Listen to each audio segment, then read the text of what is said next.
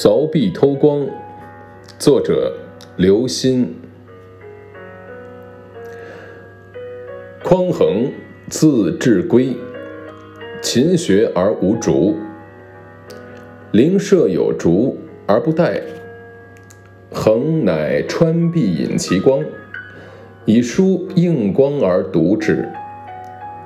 一人大幸文不识，家父多书，衡乃与其用，坐而不求长。主人怪问衡，衡曰：“愿得主人书，便读之。”主人感叹，资给以书，遂成大学。译文。匡衡勤奋好学，但家中没有蜡烛照明。邻家有灯烛，但光亮照不到他家。匡衡就把墙壁凿了一个洞，引来邻家的光亮，让光亮照在书上来读。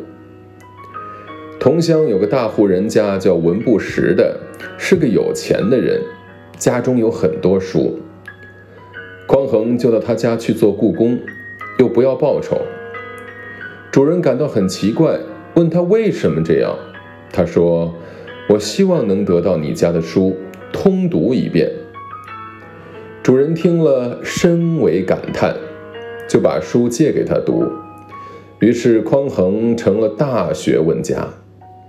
节选自《西京杂记》。